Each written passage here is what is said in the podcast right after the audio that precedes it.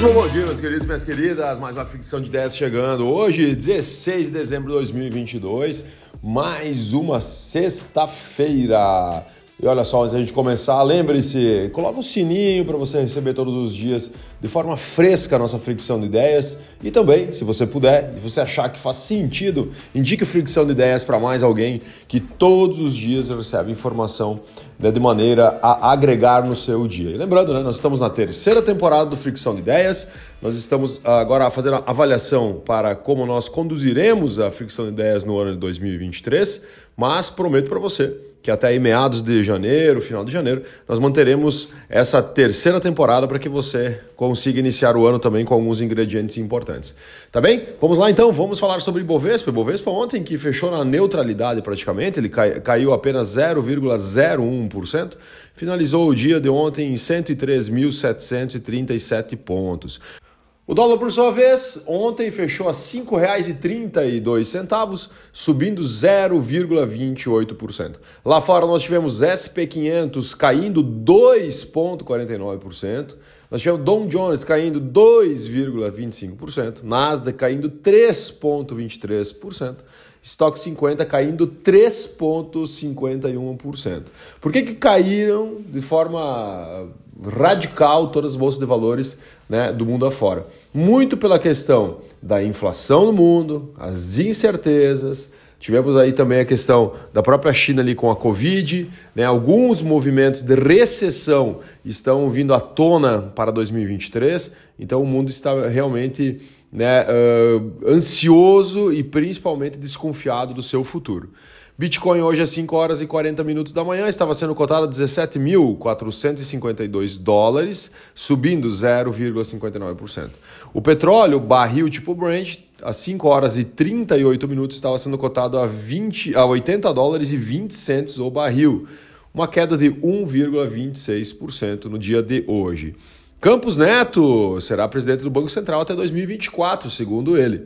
Lembrando que Campos Neto hoje é, um, é, é, uma pessoa que realmente é, consegue deixar o mercado mais equilibrado, a galera confia nele, um cara partidário, né? e ele falou que vai terminar o seu mandato em 2024 e não pretende voltar ao cargo. Ele não pretende aceitar qualquer tipo, eventual proposta, por exemplo, né, do novo governo por um segundo mandato. Então ele, então ele já afirmou que ele fica somente até 2024 e depois ele vai entregar o bastão para a próxima pessoa. E a PEC da transição ela pode melar, isso mesmo, olha só, né? Passou pelo Senado de forma muito rápida, chegou nas, na Câmara dos Deputados, agora pode melar, né? Arthur Lira, presidente da Câmara dos Deputados, ele realmente está segurando e esperando né, o voto decisivo ali do Supremo Tribunal Federal relativo à questão do orçamento secreto. Lembra? Cara, é muito jogo político de todos os lados. Então, Arthur Lira realmente está fazendo um jogo político, ele quer ter mais espaço né, em 2023, 24, 25 e 26 no governo petista e o PT não quer dar esse espaço. Inclusive, o PT está cogitando em descartar a PEC da transição ir por outros caminhos para pagar o Bolsa Família e todos aqueles outros benefícios que foram prometidos na época da campanha. Mas sem essa PEC da transição, né, o governo eleito ele vai ter muita dificuldade de aprovar o Bolsa Família de 600 reais, mais os 150 reais lá para criança até 5 anos e também garantir o aumento real do salário mínimo. E o presidente da Câmara tem apoio da maioria dos parlamentares. Né? Arthur Lira, nesse momento, ele está carteando né, a, a, maioria dos parlamentares, visto que a esquerda, né, o PT, ainda não conseguiu formar a bancada majoritária na Câmara dos Deputados. Por isso, como eu falei para você, lembra? Entenda a regra do jogo. Não é tão simples assim, não é uma caneta, muitas vezes, que faz uh, todo o jogo. Precisamos entender as regras e, principalmente, entender também quem cobrar. Então, Lira fez o quê? Ele adiou agora para terça-feira, então na semana que vem, a análise da PEC da transição né, no plenário da Câmara. Vamos acompanhar os próximos capítulos. Oi, lembra a Oi, antiga Brasil Telecom? A Oi, depois de seis anos, depois de seis anos de recuperação judicial, ela decretou o fim da recuperação, judicial. Para ter uma ideia, quando ela entrou na recuperação judicial, 55 mil credores estavam na fila. Ela acumulava uma dívida em 2016 de 65 bilhões de reais e ela conseguiu aí sair né, da recuperação judicial. Inclusive o, o, juiz, né, Fernando Viana, doutor Fernando Viana, que cumpriu todas, que acompanhou todo o processo, ele falou que a companhia cumpriu com todas as suas obrigações, que estavam assumidas no processo, e ele também se atreveu a dizer que esse foi o maior e mais complexo acordo né, de recuperação judicial do Brasil, e eu também acredito que sim. Né? Inclusive as ações ontem subiram mais de 50% por causa da saída da recuperação judicial. E a Oi já começou a falar sobre planos de expansão, planos de como será agora após a recuperação judicial. IGP-10 avança 0,36 em dezembro. Alexandre, o que é o IGP-10? Lembra que é o índice geral de preço, ele é apurado do dia 11 do mês anterior até o dia 10 do mês uh, uh, corrente. Então, como nós passamos o dia 10 de dezembro, o IGP-10 ele é anunciado, ele é comunicado. Né? Então o próximo IGP-10 agora será somente no ano 2023. Então o IGP-10 que encerrou o ano, ele teve um aumento de 0,36%. Lembra que em novembro né, o IGP-10 teve um recuo de 0,59%. Foram quatro quedas consecutivas do indicador e agora um aumento no final do ano. Nos últimos 12 meses, nós tivemos um incremento de 6%, né? Então encerrou, desculpa, é, os últimos 12 meses, realmente, né? Porque ele começou dia 11 de dezembro de 2021, né? E acaba agora, então, dia 10 de dezembro de 2022, um incremento aí de 6%. Expansão do crédito. O Banco Central amplia a estimativa da expansão do crédito para 2022 para 15,1% e anteriormente estava 14,2%. Então agora a expectativa também é que os créditos das famílias subam de 18,1% em 2022 e contra a expectativa né, que tinha sido criada durante o ano, que era 16,4%. Ou seja, as famílias pegaram mais crédito, assim como as empresas também pegaram mais crédito né, no mercado. Nas contas do Banco Central, a expansão de estoque de crédito para 2023 será de 8,3%. Então, assim, quanto que vai expandir, o que é o estoque de crédito, Alexandre? É quanto que os bancos, lá, as instituições, elas têm estocada nas parteleiras lá para emprestar dinheiro para as pessoas. Então, a expansão será de 8,3%, segundo o próprio Banco Central. Lula, Lula, assim como o Bolsonaro, mas o Lula agora temos que olhar para ele, né? Porque as frases que impactam, impactarão o mercado são dele. E Lula tem umas frases que realmente arrepiam assim, a espinha né, de alguns investidores e arrepiam a espinha de todo mundo. Né? Eu vou colocar aqui entre aspas aqui para você depois a gente discutir. Abre aspas. A gente não cuida do povo pobre se a gente não ficar olhando os dados, se a gente ficar olhando apenas os dados estatísticos, a política fiscal do governo e o orçamento da prefeitura e do estado. Sempre haverá prioridades mais importantes que os pobres. Sempre haverá alguma uh, alguém fazendo pressão para que você não consiga fazer algo.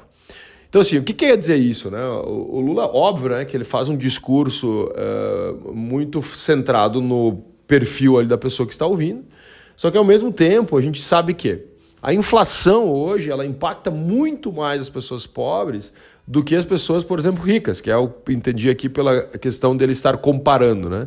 Então a pessoa, quando acontece a inflação, Lá, por exemplo, assim, ah, um produto que você comprava a 10 vai para 12. Né? Aquele produto que faz parte da cesta básica, quem mais vai sofrer, porque ela não vai ter um rendimento, né, um ganho real conforme a inflação, é a pessoa pobre. Só que isso não é dito, né? Então é muito importante nós entendermos que a, a gente regular a questão da inflação é muito importante. Senão, daqui a pouco vai acontecer, como o caso do país, própria Argentina, né, com uma inflação uh, exorbitante que não consegue mais ter, ter, que ir lá e bloquear, por exemplo, né, congelar preços né, para que as pessoas tenham condições, de, de alguma forma, de comer. Né? Então é bem complexo e a gente precisa começar também mostrar para as pessoas né, como funciona todos esses movimentos para que as pessoas realmente consigam tomar as suas decisões. E não adianta só aquele discurso bonitinho e tudo mais, nós temos que olhar na prática, né, porque quando a pessoa pega um dinheiro na mão ele tem uma alta desvalorização, ela não vai conseguir também fazer qualquer tipo de compra. Né? Pilotos e comissários anunciam paralisação dos voos. Ó, prepare seu coração se você vai voar. Então, a partir do dia 19, segunda-feira, né, das 6 da manhã às 8 da manhã, eles vão parar durante duas horas, nenhum voo decola, nenhum voo pousa. Mas, Alexandre, mas só duas horinhas, né, é só esperar. Cara, você sabe que é isso para malha aérea? Isso vai desestabilizar o dia inteiro. Então você vai pegar um voo que ele vai atrasar, que vai chegar lá, tu vai pegar uma conexão, o voo já foi. Cara, o dia inteiro vai ser um caos, com certeza, na malha aérea brasileira a partir do dia 19. Sem data prevista para parar, né? E os, eh, as cidades que vão entrar, os aeroportos que vão entrar né, nesse processo de greve, entre aspas, a cidade de São Paulo, Rio de Janeiro, Campinas, Porto Alegre, Brasília, Belo Horizonte e Fortaleza. Né? Então afirmou aí o Sindicato Nacional da categoria. E a China, a China está tremendo na base de novo com a Covid-19. Né? O varejo da China recuou 5,9%, surpreendentemente 5,9% por causa dessa, da Covid e suas restrições. A produção industrial desacelerou, ela mesmo ela estando agora no mês eh, de novembro, ela aumentou 2,2%, ela está muito abaixo da expectativa de ganho, que era 3,6%. E também a velocidade que a China precisa crescer, né, segundo os seus planos de governo. Então, o que, que acontece? Né? A China, a partir do momento que é afetado a indústria, afeta muito rapidamente o varejo, pela maneira como os funcionários lá recebem, são contratados e demitidos. Os dados mais fracos da atividade, eles vão sugerir que a política monetária ela vai ter que ser um pouco mais afrouxada, né? ou seja, vai ter que ter mais dinheiro. Inclusive, ó, o Banco Central da China ele amplia o apoio de empréstimo de médio e longo prazo né, mantendo taxas baixas subsidiadas pelo quarto mês consecutivo. Tudo para tentar fazer com que a economia continue acelerando. Mais duas informações. A primeira delas é a Elon Musk, vendeu mais 3,5 bilhões em ações da Tesla. Inclusive, ele comunicou que ele está preocupado né, com a recessão, com a inflação né, e consumo. Então, ele está preocupado com o caixa de, sua, de, de suas empresas, né? E ele está carteando melhor né, a questão dos investimentos. Lembrando que ele é o segundo cara mais rico do mundo, foi o primeiro por muito tempo, perdeu o posto depois que as ações da Tesla caíram, agora somente em 2022, 55%. Pensa, 55% dos valores da Tesla. IBGE fala que 70% das indústrias investiram em inovação em 2021, tá? É um relatório que saiu somente ontem, tá? Assim, 2021. E quando a gente fala de inovação, você falar de um ano antes, um ano e meio antes, é meio complexo, né? Mas vamos lá, né? Esse relatório com certeza teria que ter sido muito mais rápido. Então foram ah, monitoradas aí duas 9.400 eh, 9.400 empresas, né, com mais de 100 trabalhadores, e essas falaram, né, em torno de 71% delas falaram, 70,5 exatos, que introduziram algum tipo de produto novo, né, algum tipo de processo, né, algum tipo de modificação no negócio, né, tudo para aprimorar né, e, e, conseguir ter mais produtividade ou até mesmo adequação no mercado neste momento. Muitíssimo obrigado pela sua companhia. Voltaremos amanhã com mais uma fricção de ideias, nossa análise de mercado. Olha só, e não voltaremos amanhã. Eu sei que tu vai sentir saudades, que amanhã é sábado, então a gente voltará na segunda-feira um grande abraço e até a próxima. Valeu!